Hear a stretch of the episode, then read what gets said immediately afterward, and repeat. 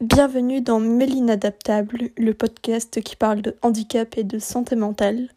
Je m'appelle Mélina et dans ce second épisode, je vais vous parler de psychophobie et de validisme. Alors, le validisme et la psychophobie. On va commencer par euh, définir ce que c'est. Le validisme ou le capacitisme, c'est une discrimination à l'égard des personnes handicapées de manière générale, tandis que la psychophobie est dans le validisme une discrimination à l'égard des personnes ayant des troubles psy. Ces discriminations stigmatisent la personne et ses troubles et ses maladies. Ces discriminations peuvent être perpétrées par les administrations, la CAF, la MDPH, l'État, les associations. Faudra qu'on reparle du Téléthon. Et avec les individus qu'on côtoie chaque jour. Il y a aussi du validisme intériorisé d'une personne concernée contre elle-même ou contre d'autres personnes handicapées. Le validisme euh, au sein du personnel médical. Donc euh, c'est ne... on va voir quelques exemples de ce que ça peut être. C'est ne pas écouter les douleurs du patient. C'est penser que toutes les douleurs sont inventées. C'est ne pas prescrire ce qui pourrait soulager la personne. Ne pas chercher la cause de ces douleurs ne pas prescrire d'autres examens complémentaires, c'est laisser une personne en souffrance et ne pas la diriger vers des personnes plus compétentes si le médecin n'en est pas capable. C'est ne pas l'écouter, c'est renvoyer le patient chez lui sans solution. Le validisme au sein du personnel médical et des hôpitaux est très dangereux puisqu'en effet ça nuit à la bonne prise en charge de la personne et ça la maintient dans un état de douleur et d'infériorité face à une institution qui a du pouvoir sur elle. Ensuite, il y a le validisme dans les institutions. La MDPH est un organisme qui est censé nous aider. C'est la maison départementale des personnes handicapées. C'est par elle que que nous sommes obligés de passer pour obtenir des droits tels qu'une allocation, tels que des prestations de compensation pour les frais que nous avons, tels que la place de parking et plein d'autres aides comme les aides à domicile, comme euh, des remboursements de fauteuils roulants, de en fait, c'est par cet organisme que nous pouvons organiser correctement notre vie. Sauf qu'il s'avère que c'est le parcours du combattant. Déjà, pour savoir à quoi on a le droit, c'est déjà très difficile de comprendre quels sont nos droits. Ensuite, si on a réussi à comprendre qu'on avait le droit de demander ça, il faut faire un dossier. C'est un dossier, c'est des mois de galère. C'est des, des consignes qui sont pas claires, notamment euh, sur le projet de vie. Donc une partie très importante d'un dossier MDPH s'appelle projet de vie. Il y a que ça en consigne et c'est une page vide qu'on doit remplir.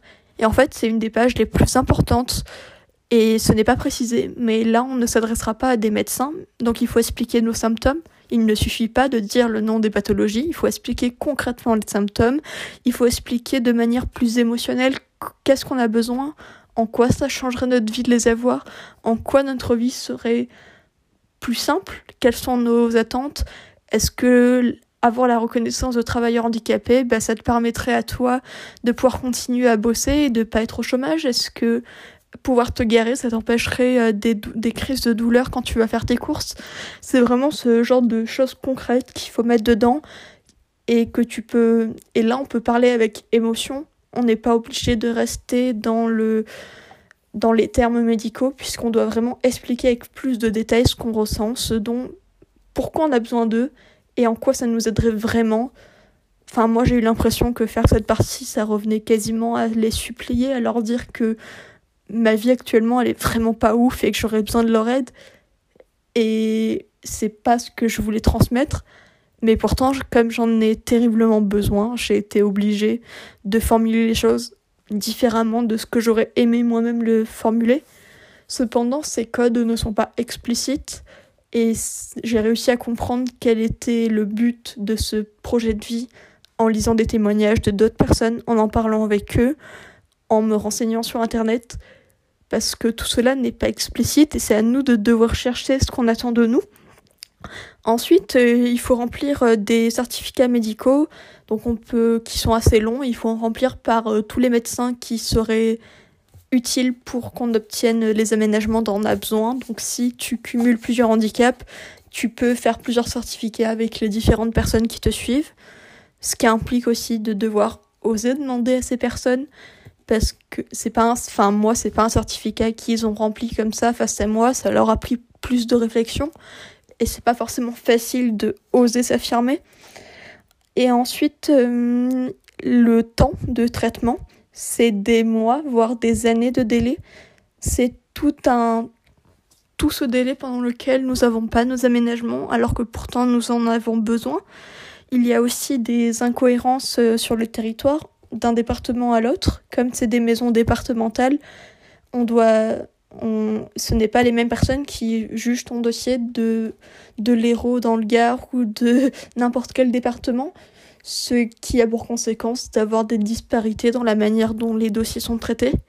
Un même dossier n'aura sûrement pas les mêmes réponses dans plusieurs départements, ce qui n'est pas censé être normal, ce qui n'est pas cohérent, puisque la demande est la même, mais cela dépend fortement de la personne qui va étudier le dossier. Et aussi, le temps d'attente dépend énormément du département. Certains départements sont réputés bien plus longs que d'autres. Tout est fait pour qu'on n'accède pas ce qui nous revient légitimement de droit. Tout est plus compliqué, sachant que les personnes handicapées, pour la plupart, elles ont du mal à pouvoir faire ce dossier toutes seules, ce qui implique de demander de l'aide. Et ensuite, nous allons parler du validisme de tout un chacun, des personnes qu'on côtoie, voire de nous-mêmes, de nos proches, de nos familles, de nos amis. Il s'agit de paroles qu'on peut entendre. Je vais vous faire une liste de phrases que je considère totalement validistes et déplacées. Tu pourrais travailler quand même. Au fond, tu te complais dans ta maladie. C'est dans ta tête. Tu n'es pas vraiment dépressif, tu souris aujourd'hui. Si c'est accessible, il n'y a que deux marches à l'entrée. Arrête de te plaindre. Tu es folle. Les malades mentaux sont dangereux, il faut les enfermer. Tu es bête. T'es autiste ou quoi? Toutes ces phrases sont profondément validistes ou psychophobes, puisqu'il s'agit de prendre certains troubles, comme l'autisme ou les maladies mentales, pour en faire une insulte ou pour considérer que ces personnes-là sont dangereuses pour la société, tandis que les chiffres officiels nous prouvent totalement l'inverse, qu'il n'y a que 5% des personnes atteintes de troubles psy qui commettent des délits, tandis qu'elles sont bien plus victimes de crimes que acteurs. Donc euh, c'est des stéréotypes qu'on revoit dans les films d'horreur, dans les, les titres d'articles de journaux, dans dès qu'il y a une personne qui commet un délit, on dit que c'est on voit dans les commentaires des articles, mais elle est malade, il faut qu'elle soit enfermée. Tous ces, tous ces commentaires participent à la psychophobie et à la stigmatisation de certains troubles donc, euh, ce qui est embêtant, c'est donc ce qui est totalement psychophobe et validiste, c'est de faire des troubles des insultes.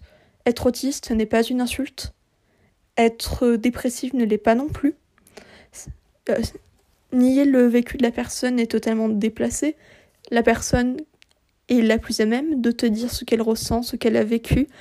Si elle te dit qu'elle a telle douleur, qu'elle a telle pathologie, pourquoi tu ne la croirais pas? Pourquoi au nom du fait que c'est des maladies rares, tu ne croirais pas la personne, puisque même les pathologies rares, elles touchent des personnes. Nier le vécu de la personne face à toi, c'est nier tout ce qu'elle ressent, c'est faire de d'elle quelqu'un qui ne peut pas avoir de connaissances sur ce qu'elle raconte et faire de toi quelqu'un de supérieur face à elle, ce qui est totalement déplacé. Et ensuite, euh, les conseils non sollicités, d'une personne valide et je trouve pour ma part assez déplacé quand on ne les a pas sollicités. Par exemple, c'est quand on me dit d'aller faire du yoga parce que je suis anxieuse et dépressive alors que non, en fait, je suis malade et j'ai besoin de mes traitements, j'ai besoin de thérapie et c'est pas faire du yoga qui va me soulager. Et si je ne te demande pas de conseils, je n'attends pas que tu m'en donnes parce que tu ne vis pas ma pathologie, tu ne sais pas tout ce que j'ai déjà essayé. Dis-toi que les idées qui te viennent quand j'en parle, je les ai déjà eues en tête durant toutes ces années. Dis-toi que j'ai déjà essayé. Et que non, me parle pas de plantes ou de quoi que ce soit quand je te parle d'une maladie. Par contre, quand on en parle entre personnes concernées et qu'entre nous on se demande des conseils parce qu'on vit la même chose, là c'est totalement différent.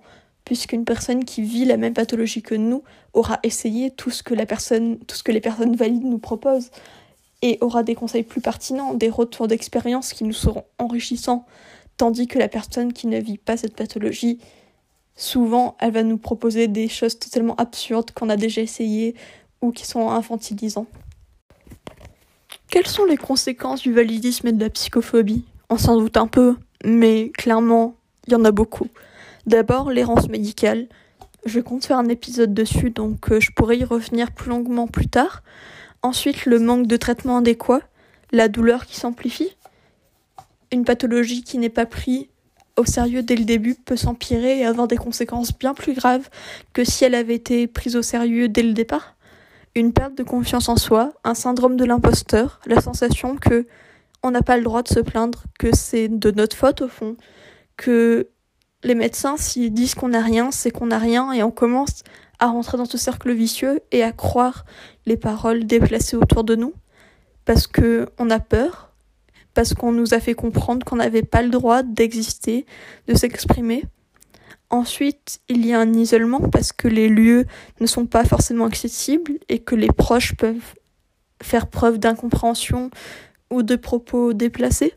Donc, tu peux perdre des amis, t'éloigner de la vie sociale, pro, associative, de tes études, parce que tout ça ne va pas être adapté à tes besoins tu vas vouloir participer à un syndicat, mais en fait, le local, il y a un, étage pour y accéder.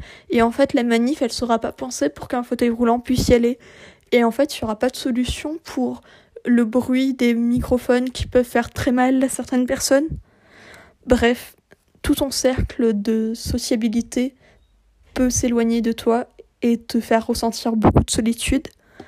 Ensuite, ça accentue la difficulté à accepter que nous sommes handicapés Combien de personnes handicapées ont mis des années à dire ce mot parce que ce mot est compris comme une insulte, parce que ce mot est mal vu, parce qu'on nous a dit que c'est pas bien d'être handicapé, que la norme c'est de pas l'être, parce qu'on nous a dit que bah, être handicapé c'est une insulte, c'est ce qu'on dit à une personne quand elle l'a pas compris.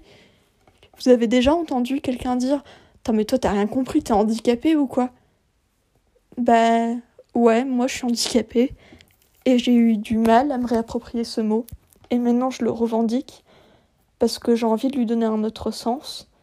Mais la psychophobie, le validisme va faire qu'une personne va avoir beaucoup de mal à oser utiliser ce mot, à se sentir légitime à l'être, parce qu'elle va penser qu'elle l'est pas vraiment, que les qu'il y a tellement de personnes qui vivent des choses plus graves, pourquoi elle, elle aurait le droit d'utiliser ce mot? Bref, un syndrome de l'imposteur énorme. Ensuite, euh, la culture n'est pas forcément accessible. Les concerts, les théâtres, le cinéma, les festivals. Actuellement, c'est accessible pour personne, on est d'accord. Mais en temps normal, comment voulez-vous qu'une personne handicapée puisse aller dans un festival quand il y a des toilettes dans des cabines de travaux qui ne, qui sont avec un étage, qui sont trop petits pour qu'un fauteuil rentre? Comment voulez-vous que des personnes handicapées quelle que soit la nature de leur handicap, puissent profiter de la culture au même titre que vous, que les personnes valides. Ce n'est rarement possible et c'est c'est éloigner la personne d'une égalité des chances, d'une égalité de culture, d'une égalité de connaissances et de divertissement. Comment être un bon allié? Comment faire en sorte de limiter ces discriminations? Je vais te proposer plusieurs points que tu pourras essayer d'appliquer. Déjà, informe-toi par des ressources non validistes ou non psychophobes. Renseigne-toi, lis, apprends. Apprends ce que c'est vraiment au lieu de te contenter des préjugés. Ensuite, corrige les phrases discriminantes lorsque tu les entends, lorsque tu en es témoin, lorsque tu entends des propos déplacés dans ton cercle d'amis fais-le parce que tu auras sûrement plus d'énergie que la personne concernée qui, elle, se sentira mal d'avoir été insultée, d'avoir été dénigrée dans son intégrité. Toi, si tu as de l'énergie et que tu peux le faire parce que tu te sens pas insulté personnellement, alors fais-le. Ensuite, soutiens les luttes en dit. Signe des pétitions, parle autour de toi. Va en manif si tu le peux, relaye nos paroles mais sans prendre nos places. C'est-à-dire qu'on ne te demande pas de parler à notre place et de faire du paternalisme parce qu'on n'a pas besoin d'avoir quelqu'un qui nous dise ce qu'on doit dire et quelles sont nos luttes, mais on a besoin que tu relayes ce qu'on dit, relaye nos paroles, soutiens-les sur les réseaux sociaux, mets un j'aime, partage, parle-en autour de toi. met en avant notre parole au lieu de prendre notre place.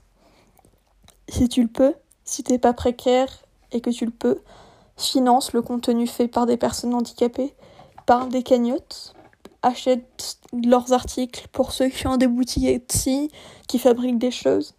T'as aussi Patreon pour soutenir les créateurs. Si jamais tu le peux, c'est une manière directe de participer à la condition de vie de cette personne et de faire en sorte qu'elle puisse mieux vivre au quotidien car financièrement, il ne faut pas oublier qu'être handicapé, ça a un coût, même en France, oui. Et qu'être handicapé, c'est aussi être précaire. Et ensuite, accepte de pas tout savoir, d'être conditionné par le validisme et la psychophobie. Accepte que tu auras des réflexes déplacés sans même t'en apercevoir, sans même le vouloir, parce que tu as été éduqué comme ça et qu'on l'a tous été. Donc, accepte de remettre en question tout ça et accepte de pas être parfait. Mais si tu as l'intention d'évoluer et d'être un allié, c'est déjà bien mieux. Si tu arrives à remettre en question quand tu dis malgré toi un, propos validiste, quand tu veux insulter une personne et que tu as une insulte psychophobe qui te vient à l'esprit, essaye de comprendre que ces idées te viennent d'une société qui participe à tout cela et que déjà tu en as pris conscience et que c'est un bon début. Sois actif, n'hésite pas à t'excuser, à corriger tes paroles si tu te rends compte qu'elles peuvent être mal comprises, à corriger les autres autour de toi. Car quand tu es dans un groupe de personnes, un groupe d'amis et que tu as une personne handicapée et qu'elle se prend des moqueries, qu'elle se prend des propos validistes, elle, ça va lui faire beaucoup plus de mal qu'à toi et elle aura beaucoup moins d'énergie pour y répondre parce que de base, elle a moins d'énergie et que ensuite, ça l'atteint directement, ça atteint son intégrité, ça atteint sa personne et le respect que les autres lui témoignent ou ne lui témoignent pas. Donc, ne sois pas coupable, ne sois pas ne sois pas silencieux parce que si tu es silencieux, tu coopères avec les personnes. Si tu ne dis rien, tu fais aussi partie du problème. Alors parle, dis à tes potes que non, ils n'ont pas à s'insulter d'autiste et que non, c'est pas c'est pas une insulte et qu'il y a des propos qui doivent pas tenir et que s'ils organisent un événement, qui pensent à ce que ça soit accessible dès le début du projet et pas qu'à la fin qu'ils se disent ah ouais merde on va mettre une planche en bois pour passer sur les escaliers ça passera. Non. Alors ose prendre la parole là-dessus parce que nous n'avons pas toujours l'énergie de le faire. Accompagne-nous quand on le fait, soutiens-nous. Si une personne handicapée fait remarquer à son pote que bah non là franchement c'était déplacé ce qu'elle a dit, prends sa défense et lui dit lui ouais enfin t'aurais pas dû dire ça tu vois et, et soutiens la personne qui est victime. Le validisme et la psychophobie est présent partout dans la société absolument partout.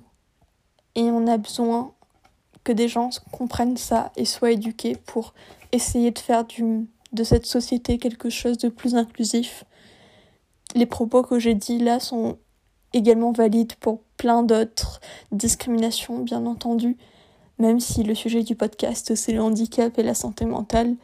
Mais je te dirais de faire pareil quand tu entends un propos sexiste, transphobe, LGBT-ophobe. Ouvre-la et défends la victime parce que la honte doit changer de camp. Merci de m'avoir écouté. Pense à prendre soin de soi, fais ce qui te fait du bien, et on se retrouve très bientôt pour un prochain épisode.